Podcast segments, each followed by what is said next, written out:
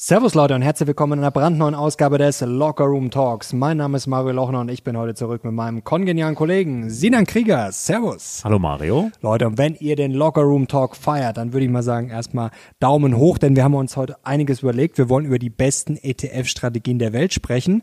Und du hast gerade hier noch Wichtiges zu tun auf deinem Handy. Ich werde mein Handy aber auch gleich zücken, nämlich für ein lustiges Spielchen. Und da könnt ihr mitraten gleich, denn der feine Herr hat vor kurzem, ich glaube vor ein paar Wochen mal gesagt, ah, mit Johnny, da haben wir darüber gesprochen, da war ich auch teilweise ja, nicht so begeistert. Ähm, hast du behauptet, ja, du würdest das immer rauskennen, was mit Johnny, was nicht. Das testen wir gleich. Aber vorher, äh, äh vorher, ich habe ganz vergessen, was ist eigentlich dieser Lockerroom-Talk? Ach, Mario. Ich habe schon drauf gewartet. L.O. Lochner, K.R. Krieger und der Lockerroom Talk, die Umkleidekabine, weil wir über die Themen sprechen, die man eigentlich nur in der Umkleidekabine mit seinen besten Freunden spricht, mit dem kleinen, aber feinen Unterschied dass wir es ins World Wide Web hinaus posaunen. So, und jetzt kommt gleich der Test, was mir auf den Nägeln brennt, ja, ob du, Schlaumeier, deine hier Behauptung halten kannst. Jetzt kommen gleich drei Bilder. Leute, ihr könnt mitraten und wir blenden das gleich mal ein. Tim wird jetzt so hart einblenden und hier ist Darf Bild. Ich? Ja, darfst du. Darf ich alle drei mir ansehen? Du darfst gucken, ja. Eins davon ist, ist mit Journey oder eins, eins ist richtig? Also eins davon, also du musst quasi rausfinden, welches von mit Journey ist. Ach so, zwei sind richtige Bilder, eins ist mit Journey. Hm.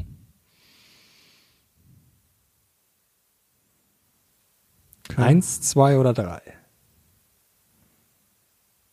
Ich werde euch hm, nicht, nicht ganz nach unten scrollen, weil da steht der Prompt für das Bild. Also ich werde euch das unten auch verlinken, dann könnt ihr auch selber schauen, ob Warum das sind das denn junge Damen? Ja, das habe ich mir gedacht, das ist vielleicht für dich das Richtige. Mit Journey. Eins. Das stimmt, aber das war jetzt das war natürlich wieder zu einfach, weil du dir denken konntest, dass das. Nein. Ja? Nein. Und ich sag dir auch wieso. Ähm, weil das am realistischsten aussah. Ja, das meine ich. Du, ja. das hätte ich jetzt quasi, wenn, das meine ich, dass ich hätte eigentlich das Trashigste mit Journey machen müssen. Ja, aber das war jetzt ja nur, du hast es ja nicht erkannt, sondern du hast jetzt quasi nur, weil du ja. mitdenkst, aber du hättest es am Bild nicht erkannt. Ähm, das ist schon sehr gut. Ja. Hast du das selbst gemacht? Nee, ich habe das, ähm, ich weiß nicht, wie der heißt, ich glaube irgendwas mit Nikolas Neubert oder so auf Twitter, okay. der macht ständig so Prompts und der macht äh, coole Sachen. Also der, der packt auch mal die Prompts mit rein. Also ja. quasi du, wenn du die Bilder siehst, kannst du sozusagen nachmachen. Und ähm, da habe ich das her. Und also ich verlinke euch das auch gerne unten. Und ich habe dann einfach, ich habe dann einfach den Prompt bei Google reingepackt, ein bisschen gekürzt und dann kamen da halt Bilder und das ist beides von iStock hier. Und ich habe mir gedacht, das sieht so scheiße aus. Ja, ja, ja. Ähm, das sieht, also das Bild 2 sieht aus wie, wie, wie bei so einem alten Friseur. Ja, ja. Weißt du, kennst du so Friseure, die so heißen, so Schnittpunkt oder so? Äh, da äh, oder Herrgott oder Herrgott und und die noch die, die noch so richtige ähm, Magazine haben und so und dann äh, das ist so ein Bild ja, ja. von Schnittpunkt. Also, aber ich hätte es genau an, ich, ich habe es mir gedacht, dass das ja. genau falsch rum ist, dass ich quasi ja. das Gute, dass du dann wieder, ich hätte eigentlich so richtig Schrott raussuchen sollen. Ja. Ja, aber schreibt mal in die Kommentare, wer, wer halt, richtig ich bin halt sehr schlau. getippt hat. Bei Mitchell, der sieht man, es kommt natürlich darauf an, wie gut man das Ding benutzt. Das macht schon mal einen großen Unterschied. Also es kann schon tolle Sachen, aber es ist nicht alles Gold, was glänzt, auf jeden Fall. Äh, ja, dann was brennt dir auf den Nägeln? Ja, ich äh, mir brennt was unter den Nägeln, was als Eigenwerbung durchgeht, aber das möchte ich, äh, die Chance möchte ich jetzt einmal nutzen. Und zwar ist mein neues Buch auf dem Markt. Die besten ETF-Strategien der Welt. Oben steht mein Name. Freue ich mich sehr drauf. Ist so ein bisschen das kondensiert, was ich die letzten acht Jahre eigentlich so gemacht habe. Nämlich mich mit Strategien. Dafür ist es um, ganz schön dick geworden. Viele Bilder. Viele Bilder zum Ausmalen dich. ja, ähm, auf jeden Fall herzlichen Glückwunsch. Vielen, vielen Dank. Ähm, liegt mir auch sehr am Herzen, äh, weil ja, es ist, ähm, als die Anfrage vom Verlag kam, ob ich das mal äh, machen möchte, habe ich mich mal hingesetzt und mal alle ETF-Strategien runtergeschrieben. Also nicht ausführlich, sondern einfach mal ganz grob, worüber ich alles so recherchiert habe und geschrieben habe in den letzten Jahren. Und es waren tatsächlich über 50 Strategien. Nicht, nicht. Da haben sie aber jetzt gar nicht so viele reingeschafft. 17 haben es geschafft. Ähm, ich muss sagen, bei den 50, da waren noch viele Abwandlungen und es waren nicht nur ETF-Strategien, auch, auch Aktienstrategien, aber vieles davon äh, mit ETFs. Und ich habe es dann runterkondensiert auf die 17, die so das breiteste Spektrum abbilden ähm, für eigentlich dass für jeden was dabei ist und die Qualität hoch ist, weil das ist so auch bisschen das, was ich mit dem Buch erreichen möchte. Darüber hatten wir ja schon gesprochen. Weg von dieser Ideologie und weg von diesem Schmalspur-Denken, dass es irgendwie nur eine Lösung gibt an, an den Märkten und dass für jeden ähm, der Aktienmarkt auch unterschiedliche Möglichkeiten bietet und nicht für jeden es erstrebenswert ist, den Markt, komme was wolle, auf 30, 40 Jahren irgendwie abzubilden oder zu schlagen. Denn das ist ja immer so häufig so dieses Jahr, eigentlich kannst du nur den MSCI World nehmen oder du machst 70, 30 oder sonst was und jeder, der das nicht macht, ist dumm. So. Die Wahrheit ist ja, nein, wir alle haben unterschiedliche Lebenssituationen. Der eine kann vielleicht nur sein Geld oder möchte sein Geld nur drei Jahre anlegen, der andere hat 40 Jahre Zeit. Das sind Unterschiede und nicht mal nur die Zeit ist relevant, sondern auch, was bin ich bereit für Risiko zu gehen? Bin ich eher ängstlich, bin ich offensiv und habe ich Lust, dann in Krisenfahrten, äh, in, äh, in Krisenzeiten, nur weil es tendenziell in der Theorie das Beste ist, 100% Aktien zu sein on the long mhm. run, habe ich Lust, das mitzugehen und bin ich bereit, auch 50% Kursverluste einzugehen oder bin ich jemand, der sagt, hey, ich verzichte lieber auf zwei, drei Prozent im Jahr, aber habe dafür eine stetige Entwicklung. Und dafür ist das Buch da, dass man alles mal abbildet. Sehr schön. Und es ist jetzt natürlich nicht eine Werbeveranstaltung, keine Angst. Wir werden auch, äh, du wirst gleich zwei konkrete Beispiele zeigen, werden wir drüber sprechen. Ähm, zwei spannende Aspekte, die mir gerade eingefallen sind dazu. Erstens, dieser Zeithorizont ist eigentlich mal ganz interessant, weil da gibt's äh, ja viele Leute, das ist, glaube ich, die Frage, die man am öftesten gestellt bekommt, von jetzt nicht in den Kommentaren oder auf Social Media, sondern eher so privat, persönlich, nach dem Motto, ja, wie soll ich denn mein Geld so für die nächsten zwölf Monate anlegen? Das ist eine Frage, die natürlich immer sehr schwer zu beantworten ist, weil kurzfristig, ja, wissen wir alle, ist äh, ziemlich schwierig und dann weißt du natürlich auch die Situation der Leute immer nicht. Dann kannst du natürlich fragen, okay, ist das jetzt Geld, das du vielleicht dringend bräuchtest und Co. Genau. Aber ähm, da ist schon mal immer die Schwierigkeit, aber da sieht man, dass viele Leute kurzfristig denken. Und jetzt kommt das Spannende, es gibt ja den schönen Ausdruck mittelfristig, langfristig. Man muss, glaube ich, erstmal definieren, auch für sich selbst, was heißt eigentlich, ist, ist kurzfristig für mich eine Woche, sechs Monate, ein Jahr, was ist mittelfristig? Also schreibt mal in die Kommentare vielleicht, was für euch diese Aussagen bedeuten, weil man hört, kriegt das immer um die Ohren geschlagen, langfristig, also langfristig könnte man jetzt auch sagen, langfristig ist ab 50 Jahren oder ab 100 Jahren. Langfristig für andere ist langfristig auch, fünf Jahre. Ja, kann genau. auch 2000 Jahre sein. Genau. Also das ist sehr wichtig und was interessant ist, es gibt ja auch Statistiken, die zeigen, dass es so mittelfristig vielleicht gar nicht so wirklich gibt, weil viele legen ihr Geld dann halt mittelfristig vielleicht an und dann haben sie aber quasi dieses Wiederanlageproblem. Also, das genau. aus mittelfristig oft dann auch langfristig wird, das muss man sich natürlich auch überlegen. Also, ist es überhaupt sinnvoll, mein Geld mittelfristig anzulegen oder sollte ich gleich langfristig denken? Und das ist, glaube ich, sehr, sehr wichtig. Und was noch wichtig ist, man sieht ja gerade bei diesem Markt ähm, sehr schön, wie weit das auseinandergeht.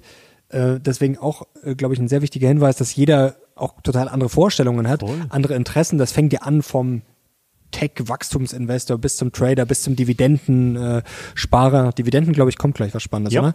Das ist, ist schon mal sehr cool, könnt ihr euch schon mal drauf freuen.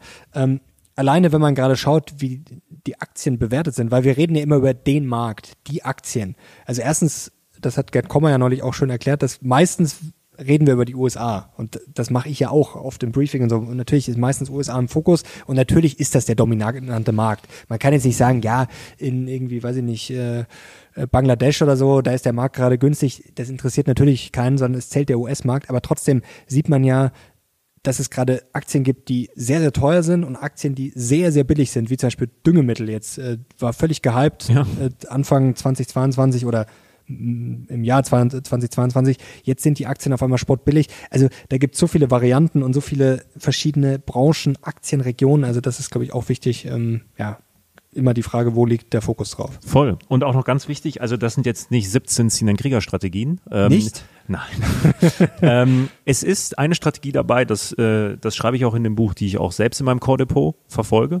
Aber die anderen 16 Strategien sind halt von äh, Leuten, die im Zweifel noch schlauer sind als ich ähm, die Studien dazu gemacht haben, viel aus der Kapitalmarktforschung. Und es ist auch nicht so stoisch, dass ich sage, du musst jetzt jede Strategie genauso machen. Also es sind schon ganz klare ähm, ETFs werden genannt und es ist auch wirklich eine Anleitung, wie ich es dann machen kann, wenn ich es nachbauen möchte. Aber ich möchte das auch mehr als Inspiration sehen, was es so alles gibt. Denn es gibt mehr als nur 70, 30 oder whatever. Wichtig wäre die eigentlich alle mal zu tracken, oder? Ja. Das wäre eigentlich das Spannendste, dass man auch mal nicht immer quasi nur sagt, okay, die hat ähm, von da bis da funktioniert, denn das ist ja teilweise auch beeindruckend, da werden wir auch gleich drüber sprechen. Das ist natürlich auch spannend und ja, lohnt sich dann vielleicht erstmal drüber nachzudenken, aber trotzdem ist es ja spannend, wenn man jetzt so Strategien hat, dass man sagt, okay, wir tracken das jetzt mal auf die nächsten ein, zwei, drei, vier, fünf Jahre und dann so gerade im Jahr 2022 wäre es zum Beispiel auch spannend gewesen, da sind die Unterschiede wahrscheinlich extrem, gerade wenn der Markt vielleicht mal nicht so Ja. läuft. Also das ist sicherlich auch ein spannendes Thema. Werden wir auch machen. Das ist bei der einen oder anderen Strategie ein bisschen komplexer, weil dort ähm, Timing-Elemente mit dabei sind. Das ist mit dem Backtracken immer so eine Sache. Ähm, aber die meisten davon ist es mega easy, das auch äh, zu tracken. Und in dem Buch nenne ich auch äh, Tools, auch Gratis-Tools, mit denen man das machen kann und mit denen auch ich arbeite. Also wenn ich privat arbeite, gut, ich habe ähm, manche Zugänge, die kostenpflichtig sind, die hat jetzt nicht jeder, aber es gibt im Internet viele, viele Tools, wenn man äh, lange genug sucht, mit denen man das echt gut machen kann. Sehr gut. Dann Wollen wir reinstarten? stell uns doch mal was vor. Thema Dividenden, du hattest es gerade schon ähm, angesprochen, äh, ist ja so, ist ja schon in Deutschland echt ein mega beliebtes Thema. So das Thema äh, Dividenden, konstante Dividendenerträge und worauf muss ich denn überhaupt ähm, darauf achten? Wir haben da auch schon etliche Videos zu gemacht. Ähm, und ich habe mal in der Vergangenheit mir überlegt, okay, was ist denn, wenn jemand da ist, der sagt, okay, ich bin jetzt vielleicht schon ein bisschen älter und für die Rente möchte ich ein Dividendendepot haben, das mir einfach monatlich Dividenden zahlt. So. Ähm, und das geht mit nur drei ETFs. Relativ einfach. Und dann habe ich mal geguckt, ähm, die meisten Dividenden-ETFs schütten quartalsmäßig aus.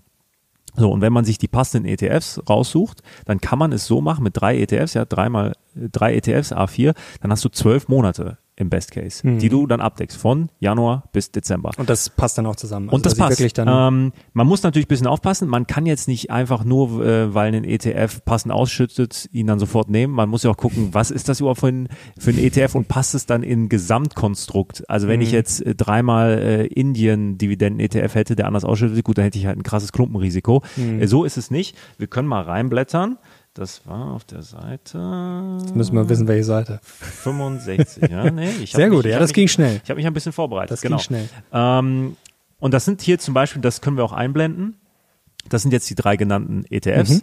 Ähm, zwei Aristokraten-ETFs, also ein Dividendenaristokrat ist ja ein Dividendenwert, der wie viele Jahre seine Dividenden jetzt schon steigert? 25 oder? Genau, also 25 ist die strengste Definition. Ist auch immer spannend, steht hier auch drin. Man muss immer das Kleingedruckte lesen in den äh, äh, Prospekten, denn der Begriff Aristokrat, Dividendenaristokrat, ist nicht geschützt.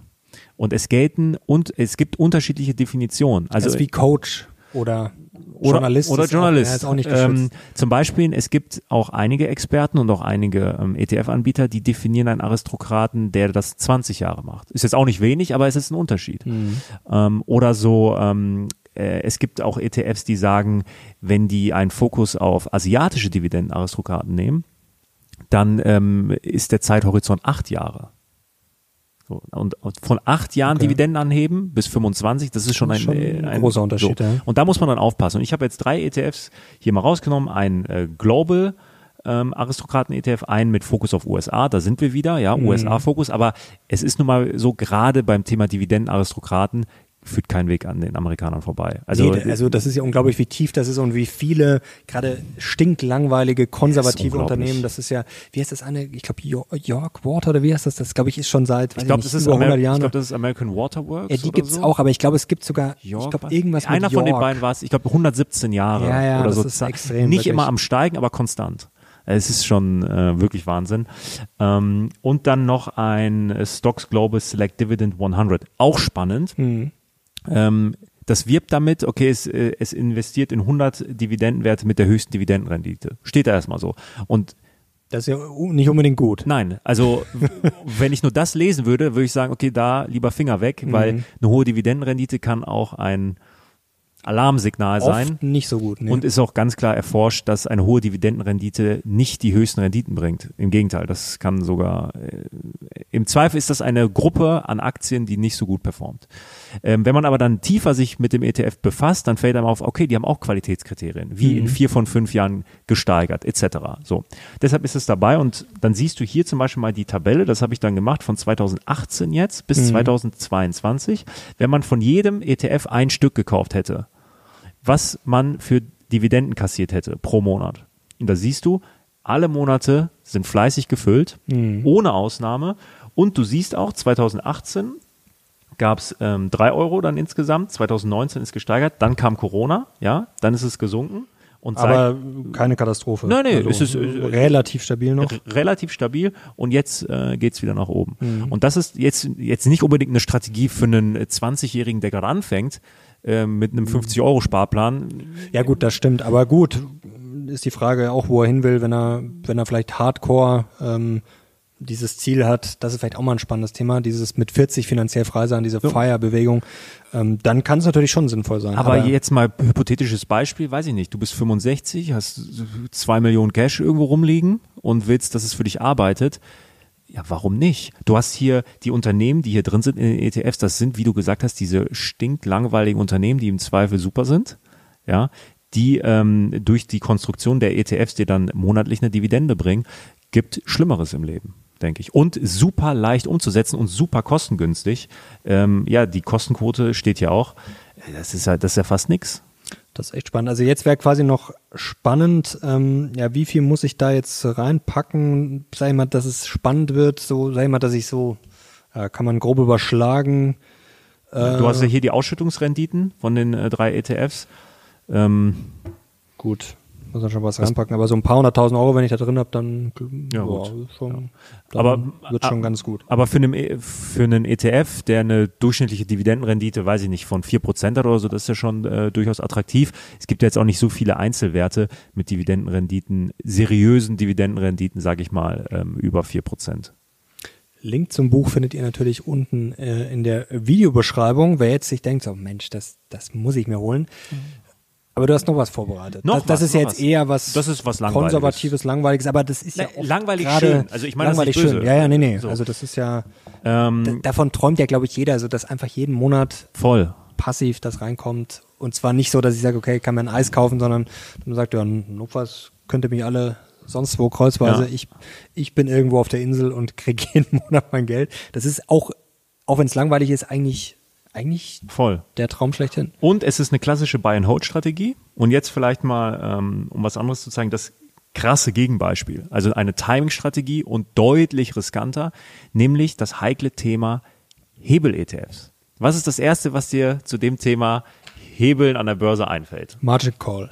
Margin Call, richtig. Ähm, auch spannendes, ähm, spannender Fakt, bei Hebel-ETFs hast du keinen Margin Call.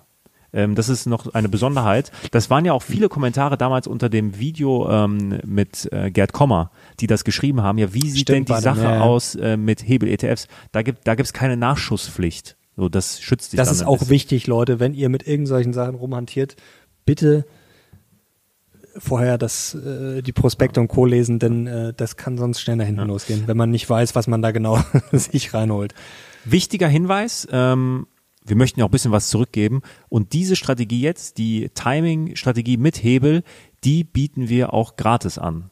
Ähm, Link dazu ist auch in der Videobeschreibung, meine ich. Ja? Ich hoffe. Ja, ja. Ich doch, hoffe, den doch. hat jemand reingemacht. Ja. Ich glaube ja.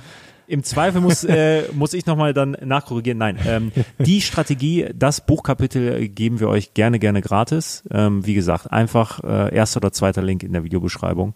Dann könnt ihr da dann nochmal alles genau feinsäuberlich äh, durchlesen. Denn was hat's mit dieser Strategie jetzt auf sich? Es gibt ja so ein paar Binsenweisheiten an der Börse, wie Hebelstrategien funktionieren nie buy and hold und nie langfristig. Irgendwann geht's immer Richtung Null. Weil es gibt ja diese bekannte Volatilitätsfalle. Mhm. Denn was ist der Tod eines jeden Hebelprodukts, was täglich gehebelt wird? Volatilität. Das ist ja ganz einfach, das liegt dann an dem Basiseffekt. Denn wenn der Markt mal sechs Prozent fällt, ja, sagen wir mal, Tag A fällt der Markt um sechs Prozent und steigt dann um neun Prozent. Ja, weil du halt diese verdammt niedrige Basis hast, bringen dir diese neun Prozent nichts. Und je volatiler es wird, dann irgendwann wird es immer, immer weniger und du kannst es nicht mehr aufholen mhm. wegen deiner geringen Basis und dann bist du irgendwann bei Null. So. Und das ist natürlich erstmal grundsätzlich ist das äh, schon mal wahr. Ähm, haben wir hier auch ein Beispiel, was passieren kann. Also wenn du starke Schwankungen hast, dass das äh, echt schlecht ist. So. Die Forscher, die das gemacht haben, das ist der Herr Gayet, der hat dafür auch einen Preis bekommen, den Dow Jones Preis. Mhm. Denn er hat sich jetzt angesehen, okay, gibt es denn eine Timing-Strategie, wie ich die Volatilität, wo ich die Volatilität fast komplett rausbekomme. Und es gibt eine sehr, sehr einfache Methode, die wir alle kennen. Und das ist die 200-Tage-Linie. Der hat sich das mal ganz genau angesehen ähm, und sich die Phasen angesehen, was passiert, wenn der Markt, der S&P 500 wieder, über der 200-Tage-Linie ist und wie ist die Charakteristik des Marktes, wenn er unter der 200-Tage-Linie ist. Und das ist enorm spannend. Also erst einmal ist jetzt nicht ähm, großartig verwunderlich, wenn der Markt über der 200-Tage-Linie ist, ist die Wahrscheinlichkeit für positive Renditen höher. Ja, das ist jetzt kein großes Geheimnis, aber die Volatilität sinkt dramatisch. Weil Vola schon stark einhergeht mit fallenden Kursen. So. Also, muss nicht sein, aber Genau. korreliert auf jeden Und Fall. vor stark. allen Dingen ähm, die Rendite-Kontinuität ist deutlich höher. Was meine ich Mhm. damit? Die äh, Anzahl an Tagen nacheinander, ähm, wo es positive Renditen gibt. Die Wahrscheinlichkeit steigt enorm, wenn der Markt über der 200-Tage-Linie ist. Das können wir auch mal einblenden. Also das sind die Wahrscheinlichkeiten. Wie wahrscheinlich ist es, dass der Markt zwei Tage in Folge positiv ist? Drei Tage, vier Tage, fünf Tage. Und da sieht man, wenn der über der 200-Tage-Linie ist, steigt die Wahrscheinlichkeit signifikant. Und das ist natürlich für Hebelprodukte unglaublich gut. Denn wenn ich eine Kontinuität habe, ja, dann kassiere ich richtig. So, und das hat er dann backgetestet. Und er hat es nicht irgendwie 10 oder 20 Jahre backgetestet, sondern er hat es bis ins Jahr 1928 zurückgetestet. Wichtig bei solchen Rückrechnungen, immer vorsichtig sein.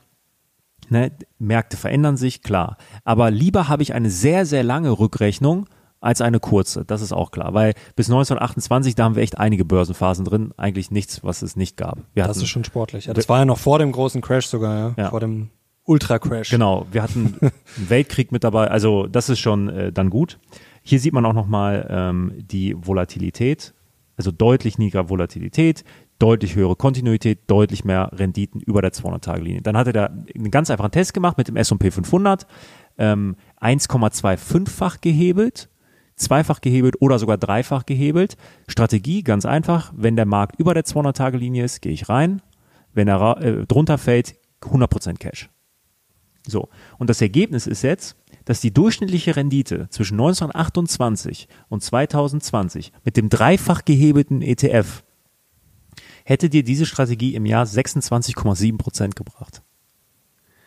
Das ist wahnsinnig gut. Zum Das Vergleich. ist nicht so schlecht. Das ist wirklich gut. Man muss einschränkend sagen, die jährliche Volatilität lag dann auch bei 37,3 Prozent. Und der maximale Drawdown waren 92 Prozent. So, und das ist genau das, was ich meine mit, ähm, bin ich bereit, was bin ich für ein Typ? Ja, wenn ich komplett reckless bin und mir alles egal ist und ich sage, oh, 92 Prozent, boah, egal, wird schon laufen, okay, dann mach es. Wenn ich aber Angst bekomme, dann mach diese Strategie nicht. Ein wichtiger Punkt aber natürlich noch, da werden jetzt die Kommentare kommen, oder zwei wichtige Punkte. Transaktionskosten, das war früher natürlich ein viel größeres Problem als heute. Aber trotzdem gibt's ja immer noch welche und Steuern. Das sind ja dann auch zwei Sachen, Ja, die man dann, also bevor jetzt die Leute sagen, ah geil, mache ich, äh, bin Ja, ich in zwei Monaten reich, das muss man auch noch berücksichtigen. Klar, also das Thema Kosten, Transaktionskosten darf man nie außen vor lassen. Glücklicherweise durch den ETF-Markt haben wir mittlerweile, also die Kosten werden immer geringer. Und ich habe hier auch ein paar ETFs genannt, ähm, mit denen man auch, ähm, also in Europa zugelassene Hebel. ETFs gibt es gar nicht so viele, da sind die Amis viel, viel offener. Ähm, die Kostenquoten sind dort auch gering, die rangieren so zwischen 0,4 und 0,6 Prozent, das ist überschaubar. Und die ähm, Anzahl der Transaktionen ist gar nicht so hoch. Also es ist nicht so, dass ich jetzt jede Woche umschichte. Nein, das ist, ähm, ich habe die genaue Zahl jetzt nicht im Kopf, ähm, steht dann auch alles ähm, in dem Artikel drin. Ich meine, es ist einmal im Quartal, alle fünf Monate mal umschichten. Ähm, das ist wirklich überschaubar. Und es zeigt ja auch wieder vielleicht so ein bisschen Denkfehler, weil oft ist es ja so, dass die Leute die Gewinne beschneiden. Also nach dem Motto, oh, jetzt sind wir über der 200-Tage-Linie oder jetzt sind wir, weiß ich nicht, ist der Markt um 5 oder 10 Prozent gestiegen, auch so wie sie in diesem, äh, diesem Jahr war. Nach dem Motto, ich, ich verkaufe jetzt lieber. Also eigentlich geht's ja eher ums Gegenteil. Eigentlich geht's ja dann darum, sozusagen die Gewinne Voll. laufen zu lassen. Also Und mit der Vola, das haben wir dieses Jahr auch schön gesehen, denn die ist ja zuletzt immer weiter zurückgekommen, also unter 14. Ich glaube, so tief war sie Ja. äh, schon lange nicht mehr. Und ja, das zeigt sich dann mal wieder eindrucksvoll. Also zumindest der Zusammenhang mit der Vola, der scheint relativ eindeutig zu sein. Voll, also diese Strategie ist für mich so das beste Beispiel. Also nochmal, es ist nicht meine Strategie, das war von wirklich von Menschen, die es, wir- die es wirklich drauf haben und die auch dafür Preise bekommen haben. Ähm, das zeigt, ähm, die Strategie ist super, um so alte Mythen mal einfach aufzubrechen und mal zu hinterfragen. So wie äh, ein gehebelter ETF geht immer gegen Null. Ähm, mit, mit der 200-Tage-Linie Wohler. Wenn man das mal alles runterbricht ja, und, und sich wirklich ansieht, dann merkt man, dass vieles, was da so an Weisheiten am Markt rumkursiert, man muss es so hart sagen, einfach nicht stimmt. Und das ist natürlich jetzt ein krasses Extrembeispiel und ich würde niemandem jetzt einfach immer sagen, die Strategie, weil die 26,7 Prozent bringt mit einem dreifach gebeten ETF auf 100 Jahre, das ist die Strategie. Alles andere ist Müll. Das würde ich niemals sagen. Aber es zeigt, was einfach möglich ist, wenn man das Thema mal rational betrachtet und öffnet einem ganz neue Horizonte. Möglich ist auf jeden Fall viel. Also das ist natürlich auch immer der pauschale Ausdruck, ja, man kann den Markt nicht schlagen. Gut, da müssen wir uns erstmal darauf einigen, was der Markt ist. Und ja, zum Beispiel auch ein Gerd Kommer versucht es ja jetzt auch.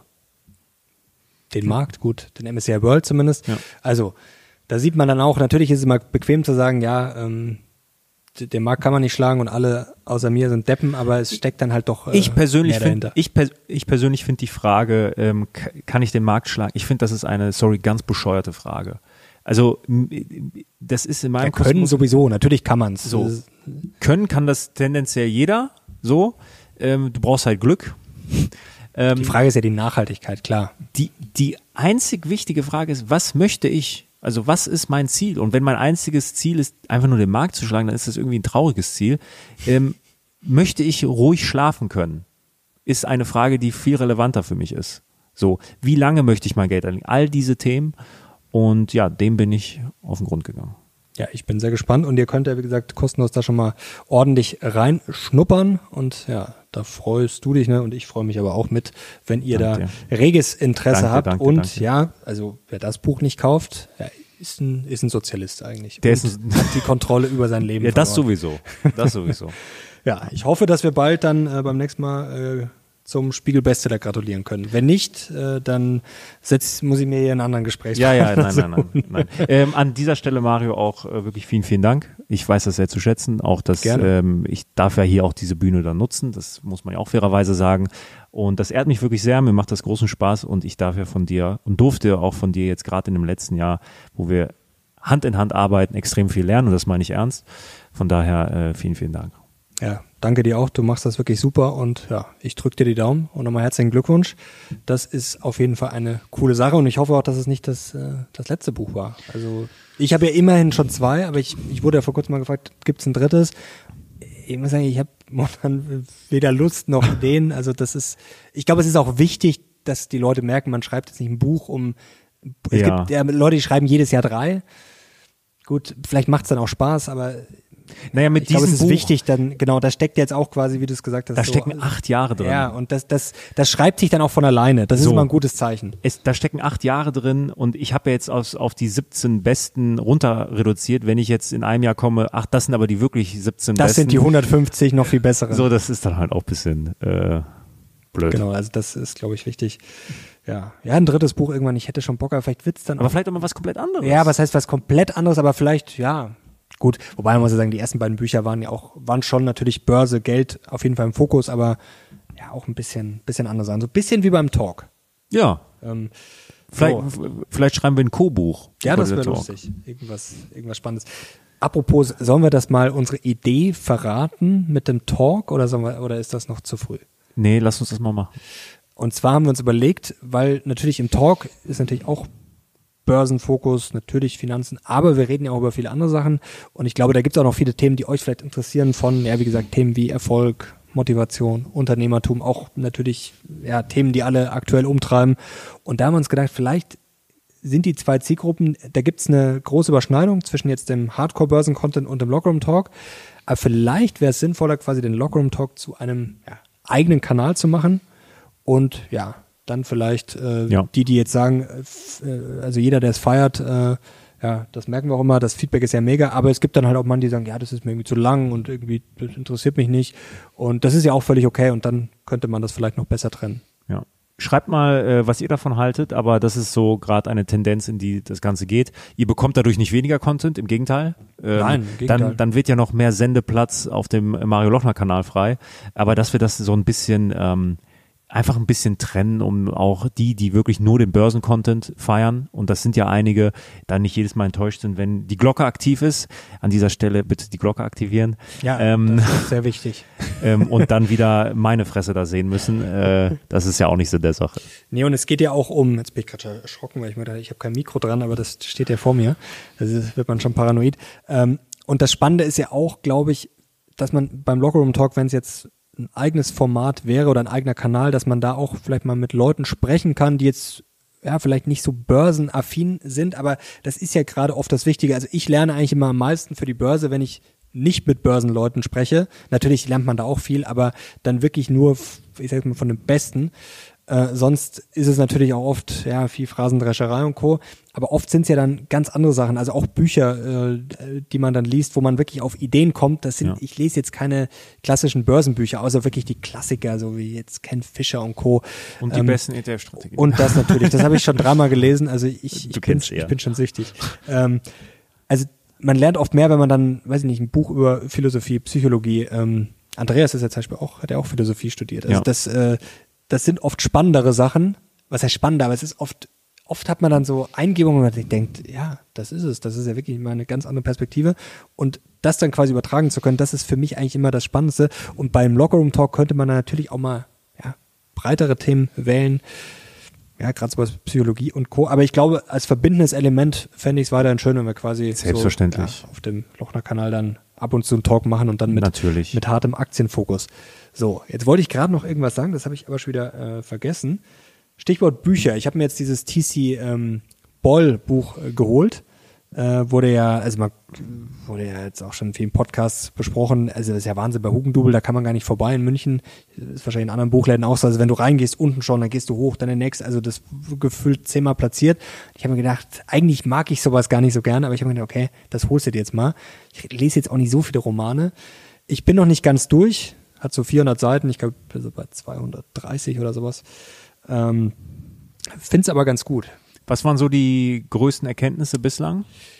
Ja, man muss sagen, es ist ein Roman und jetzt, jetzt wird es hier wieder Aufschrei geben. Es geht um das Thema Klimawandel, das so ein bisschen, äh, ja, ich weiß gar nicht, wie man es beschreiben soll. Es wird auf der einen Seite humoristisch dargestellt, also wie quasi sich ja, das Leben verändert, was äh, für Probleme auf uns zukommen. Wir erleben es ja jetzt schon, wie Dürre und Co. Das sind ja auch oft äh, so Sachen, die manche, glaube ich, ja, vielleicht gar nicht so mitkriegen oder mitkriegen wollen, weil da wird dann quasi mal so, ja, nach dem Motto, die Welt geht nicht unter, darum geht's ja auch gar nicht, äh, dass die Welt untergeht, sondern es sind halt einfach so Probleme wie ja, Extremwetterereignisse. Ich weiß, früher gab es auch schon mal ein Gewitter, aber das sind ja immer diese Argumente so, ja, hier früher hat es auch schon mal stark geregnet, früher war auch schon mal Hochwasser, das ist schon klar, aber gerade Dürre und Co., ähm, mhm. das wird in diesem Buch ja, ganz gut dargestellt und also ich finde es unterhaltsam ist vielleicht ein falscher Ausdruck. Es wird ja halt quasi dargestellt anhand einer amerikanischen Familie, relativ unspektakulär, also ein, die machen jetzt nichts Besonderes, wohnen halt unter anderem in, in, Florida und es ist dann eigentlich sehr viel beiläufig. Also was ich gut finde an dem Buch, weißt du, es ist nicht so mit dem Holzhammer, es ist sehr normal beschrieben aus der Perspektive von normalen Leuten, natürlich dann auch teilweise so, äh, wusstest du, was ein Entomologe ist? Nein. Ich wusste es ehrlich gesagt, es ist ein Insektenforscher. Okay. Aber ich. Entomologe. Entomologe ist so ein Ausdruck, ist mir noch nicht oft begegnet. Auf jeden Fall, es gibt natürlich dann auch äh, Personen, Charaktere im Buch, die dann so richtige Freaks sind, die halt sich da voll damit beschäftigen. Aber die meisten Menschen, die da vorkommen, die beschäftigen sich jetzt quasi nicht mit dem Klimawandel oder mit Tieren oder sonst was, sondern leben normales Leben und werden aber halt dann damit konfrontiert mit Extremwetter, mit Flut, mit ähm, dass dann irgendwie die Straße mit Fischen überschwemmt ist und man da drüber fahren muss.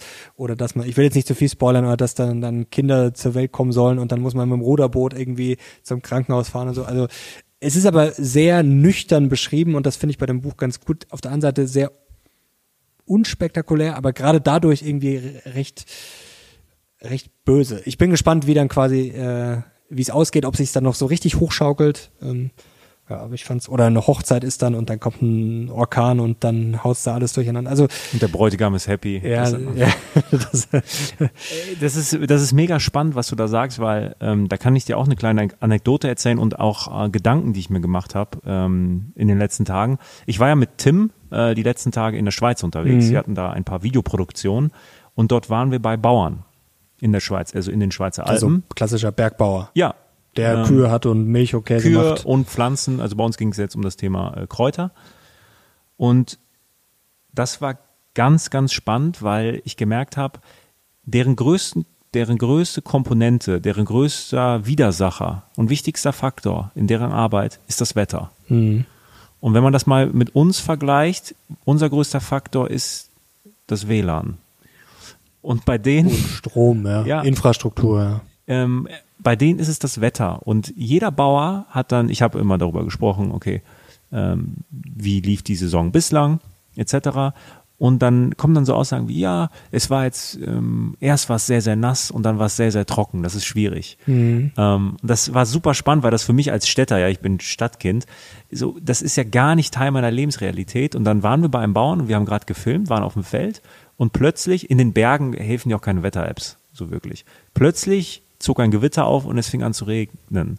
So, für uns war es dann für Tim und mich in dem Augenblick blöd, weil wir unser Equipment in Sicherheit Der Bauer hat getanzt. Wirklich, der hat sich gefreut. Der hat sich richtig gefreut. Hat gesagt, endlich. Und dann sind wir reingegangen, haben kurz Pause gemacht, einen Kaffee getrunken und dann hatte er doch seine App auf, aber der hatte so ein Radar, wo er die Wolken sehen konnte.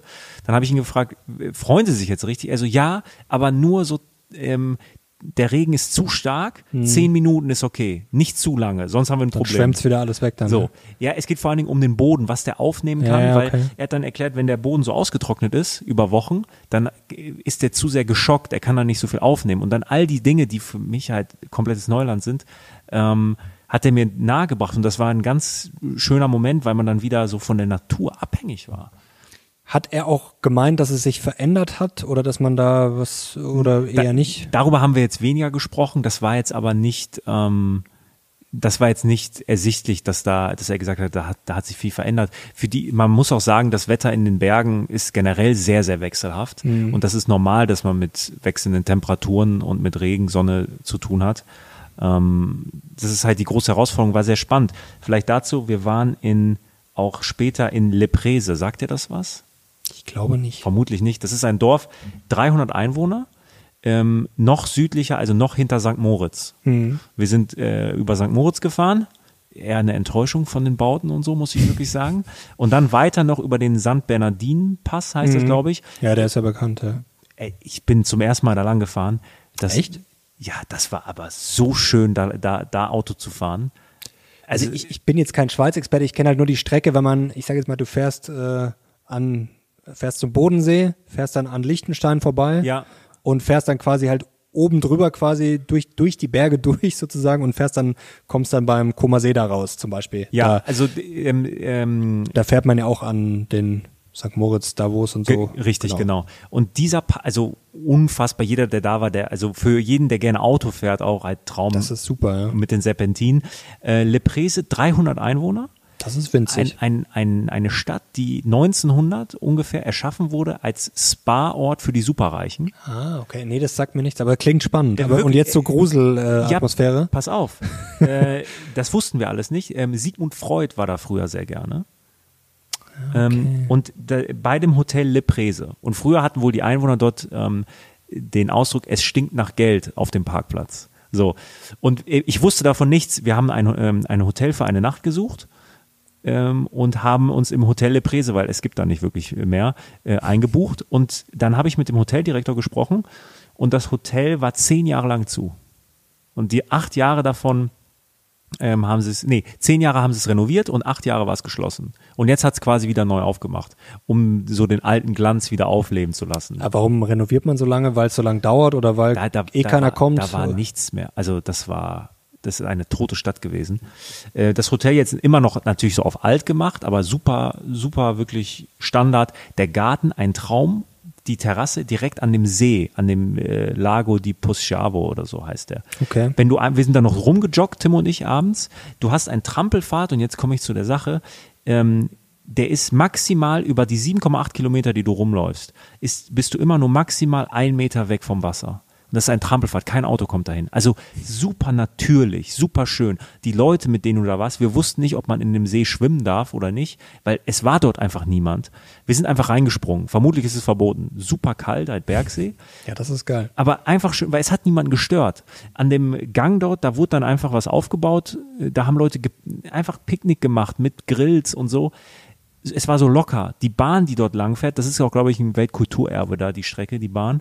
Ach, ist das so eine von diesen Bahnen, die man so Ja, ja, aus ja, den. Äh, Und das waren- Instagram-Videos und so kennt? Und das wow. war, und die, die Leute dort, die dort lang gefahren sind, die hatten die Fenster ganz runter. Also das, die, die hatten auch die Fenster, wo du runter, und die haben dann so rausgewunken. Und da habe ich mir gedacht, boah, ist das schön. Und das ist so einfach. Weißt du, du hast mit den Leuten gesprochen, ja, okay, kriegen wir hin. Dann waren wir beim Bauern dort, das ist eigentlich so der König da aus dem Dorf, der hat 50 Hektar Land, der machte alles.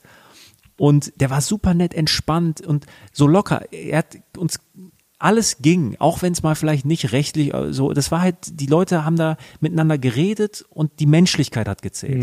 So. Und wir hatten eine Drohne mit. Und die Drohne haben wir uns geliehen. Und wir wollten die starten und plötzlich ging die nicht.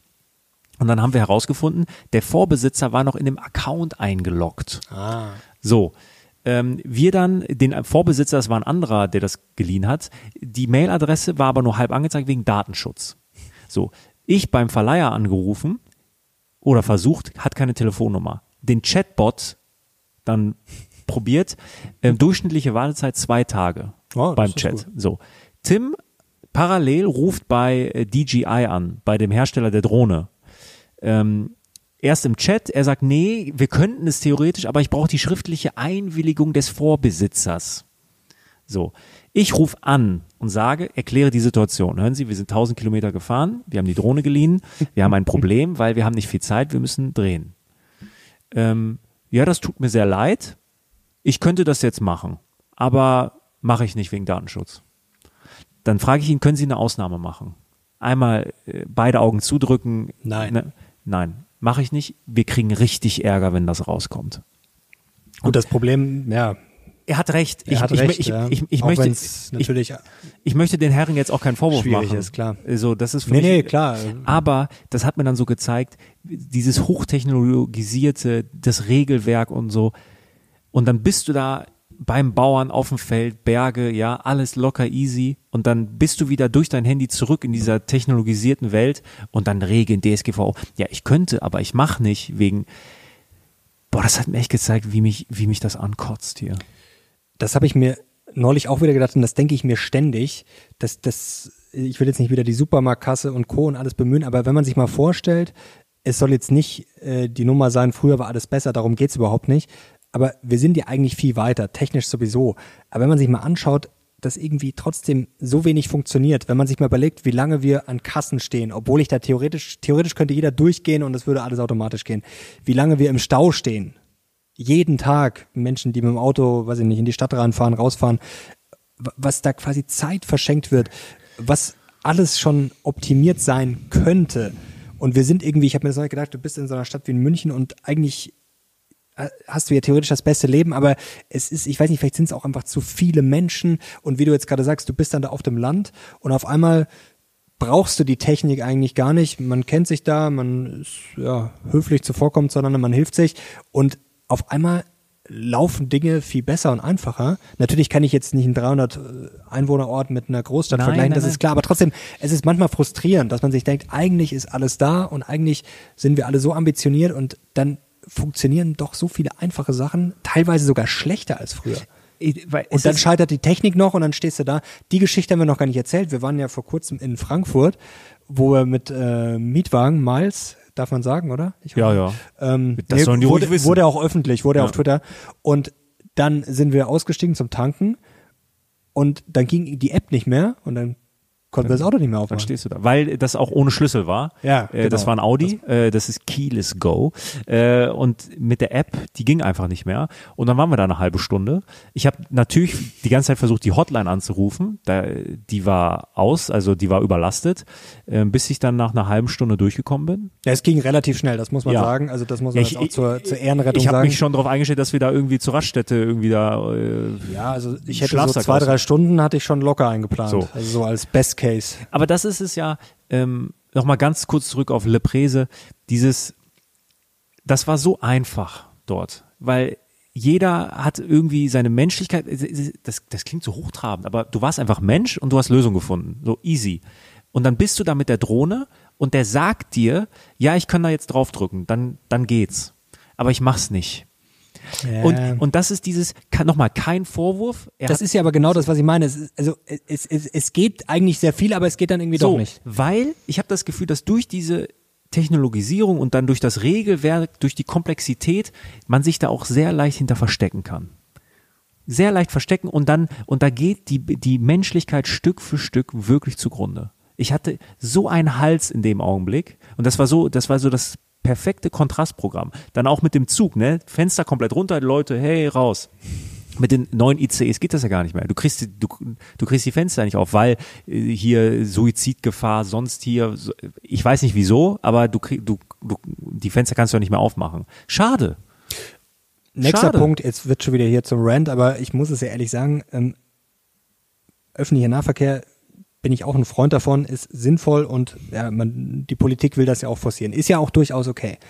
Neulich bin ich mit der S-Bahn in die Stadt gefahren. Ich fahre auch ja, selten mittlerweile mit äh, den Öffentlichen. Das war ja, vor kurzem, ich nicht, letzte Woche war es relativ warm und es hatte halt wirklich in dieser S-Bahn, also es hatte mindestens 40 Grad. Ja. Also eine absoluter Zustand und pünktlich kam sie sowieso nicht.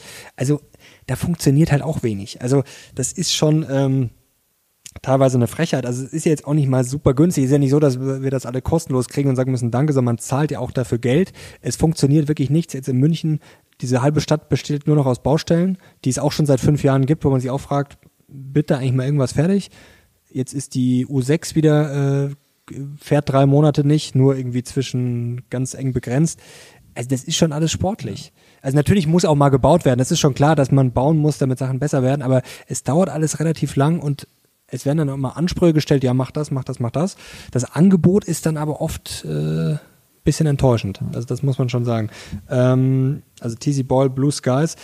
Äh, kann ich empfehlen. Also ich finde es jetzt nicht so super gut, wie es gemacht wurde. Vor kurzem, äh, Precht hat ja gemeint, ja, das, das muss sogar Pflicht werden in den Schulen. Ja, so sehe ich es jetzt nicht. Also ähm, wollen wir die Kirche im Dorf haben. Ich will sagen, es ist gut. Es, Du bist aber auch deutlich intelligenter als Herr Brecht. das stimmt natürlich. Nee, mit dem würden wir auch selig gerne mal sprechen. Gerne, gerne, ja. Ich habe mich mit ihm auch schon mal persönlich unterhalten, leider ohne Kamera. Ja, war durchaus, durchaus ein spannender Austausch. Ähm, was wollte ich jetzt noch sagen? Ah, gleich kommt noch was Lustiges. Ähm, Black Mirror, nochmal, kann man auch empfehlen, sechste Staffel, wobei Nee. nee. Ich, ich nicht. äh, eine Folge war richtig schlecht, da waren wir uns auch einig, welche. Das Ach, war die mit dem Werwolf? Die dritte? Ist Jetzt das die dritte? gespoilert, ich glaube, es war die dritte. War ja. so schlecht. Die erste ich fand Spoiler ich ist, gut. ist, mir, auch- ist mir auch ja, vollkommen das egal. war wirklich richtig. bodenlos. Bodenlos, ja. Das war wirklich bodenlos. Nein, ich finde bei Black Mirror, ich gucke ja auch Sendungen, ein paar, Black Mirror gehört dazu. Ich finde, dass die sechste Staffel bis auf die erste Folge äh, nichts mehr mit der eigentlichen Idee von Black Mirror zu tun hat. Also Black Mirror war ja immer so irgendwas, irgendeine, heftige Vision, wo man denkt, so, ja, so oh, Zukunftsdystopie, so, ja. aber äh, da war ja gar nichts. Also auch die erste Staffel, ach, die erste Folge wäre in der ersten Staffel so Durchschnitt gewesen. Also wenn ich so an, an, Ja. an, an, die, an, an die Anfänge denke mit dem Schwein in der ersten Folge, erste Ja, das war war krass. krass. Aber jetzt das, das ist echt lauwarm. ich glaube, die krasseste Folge war, ich weiß gar nicht mehr, wie das ging, dass genau, dass die quasi erpresst wurden. Ich glaube, da war so ein Junge und irgendwie, die hatten so Material, Ja. glaube ich, wo die dann, und dann haben sich die alle gegenseitig am Ende, das war krass. Ja. Das war, ist, glaube ich, die beste Folge. Und davon ist die Staffel 6 meilenweit entfernt. Das muss man ja, fairerweise sagen. also die ersten zwei Folgen fand ich gut, dritte, den Rest habe ich noch nicht gesehen. Aber stimmt schon, es gab schon bessere Folgen, auch mit diesem Social Scoring System. das war auch System, gut. die auch Ja. sehr gut. Nach der dritten habe ich auch jetzt aufgehört. Ähm, nach der dritten Folge, weil ich so wütend war. Ja, ich habe nur gesehen, das vierte war in so einem Weltraum, so da, ja, boah, nee, also da bin ich jetzt auch nicht so der Fan. Jetzt ganz kurz was Lustiges.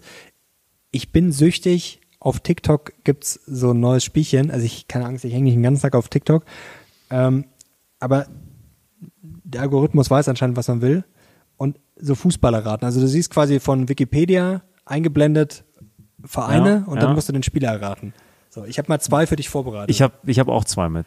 Ja, also das habe ich dir vorher schon gesagt, Ja, natürlich nicht, dass die Leute denken, oh, Nee, was, Zufall. was, das ist jetzt, Nein, ja, nein, es ist nein, Zufall. so, jetzt hier, äh, also ich lese es mal kurz vor. Ähm, also 2002 bis 2003 RS Football, 2003 bis 2004 EC Juventud, Juventud, ich hoffe, ich spreche es richtig aus, 2004 bis 2005 FC Porto B, 2005 Dynamo Moskau, 2006 bis 2009 Fluminense, 2009 bis 2012 AC Mailand, 2012 bis 2020 Paris, Ja. PSG und dann, Ja, das weiß ich. ja, Thiago, Thiago Silva. Das stimmt, ja. Ja. Nicht schlecht, ist nicht. Es muss ja ein äh, Brasilianer gewesen Ja, sein. gut, das ist immer. Und die meisten, Bra die, Bra die meisten Brasilianer, die erste Station ist auch meistens Portugal. Ja, dann weißt du das auch. Es Ist auch, es geht schon schwieriger, das muss ich auch sagen. Aber es ist auch nicht super easy. Zweiter, 2012. Ja, gut, ist ein bisschen, wobei es ist Oh, schwieriger. Novara Calcio, Udinese Calcio, Sampdoria. Sampdoria, also viel Italien, dann Sporting und dann Manchester United. Warte mal, die, das ist Italien. Also Sporting und Manchester ist Bruno Fernandes. Aber nein, das ist ähm, 2020 erst bei Manchester von Sporting gekommen. Yes. Uh, von, es ist nicht Bruno Fernandes. Bruno Fernandes, wie man das ausspricht auf Portugiesisch. Portugiesisch finde ich auch eine ganz Warte mal ganz Sprache. kurz. Äh, da, das muss ja. Ich sehe gerade die, äh, die, die, die, Tore, die Tore sind ziemlich deswegen, viele, ja. ja. deswegen muss es ein Mittelfeldspieler sein oder ein Stürmer. Sporting, aber wer läuft denn da vorne bei Manchester United rum, der bei Sporting gespielt hat? Warte mal, vorne läuft eigentlich Weghorst, Müll, Rashford, Müll, Sancho. Ich sag äh, Fred, nee. Hey, Bruno Fernandes Ja, ist, ist richtig. richtig. Aber Ja. äh, Italien? wäre Ja, jetzt voll raus. Nee, aber es, ich dachte aber, dass Bruno Fernandes, muss ich ehrlich sagen, schon irgendwie seit 2018 dort ist. Ja, stimmt. Aber gut, dass er viel Tore schießt, das weiß man, aber ja, ist trotzdem. Bruno Ja, Fernandes, ja. so. Jetzt bin ich gespannt, Jetzt was komme du ich raus. Ich mach's aber ein bisschen, ich mach's ein bisschen schwieriger. Ich, ähm, zwar? ich äh, lese dir einzelne Vereine vor. Aber in, in, einer, in einer anderen Reihenfolge. Okay, ja, dann Pack dir einfach die Vereine. Das ist noch relativ easy. Ähm, Ultimate Strikers. also, wo, wo ist Nein, das denn? nein, das ist, äh, ist egal. Ähm, RSC Char Charleroi. Charleroi. Charleroi. ja, das ist Belgien, das weiß ich, aber Okay. Lille. Lille, ja. Wolfsburg. Oh, jetzt klingelt schon was, aber es Ja, ja, den, beim nächsten weißt du. Wolfsburg, Charleroi, Lille. äh, sonst nichts mehr. Doch, ein. Neapel, Ja. Osimhen? Richtig, Ja. stark, stark, stark, stark. Und bald dann vielleicht beim FCB. Ja, ich glaube ja nicht. Jetzt habe ich auch noch einen. Der ist ein bisschen anders. Trabzonspor. Oh, jetzt kommt, ja, da, RSC Anderlecht. Olympiakos Piräus. oh, das ist so, das ist alles gar nicht meine Baustelle. Roter Stern Belgrad. Ach komm. AC Florenz. FC Sevilla. Ben Yedder? Nee. Nein, nein, nein. Nee, nee, warte, Sevilla. Ja, wo spielt er jetzt? Äh, Karriereende. Karriere. Al-Ali. Und der letzte FC Chelsea. Chelsea, Sevilla. Chelsea. Al-Ali, Al-Red, Roter Stern, Olympiakos Piraeus. Mattea Kessmann. Nein, nein, nein, nein, nein, nein, nein. Ist ein Deutscher. Deutscher.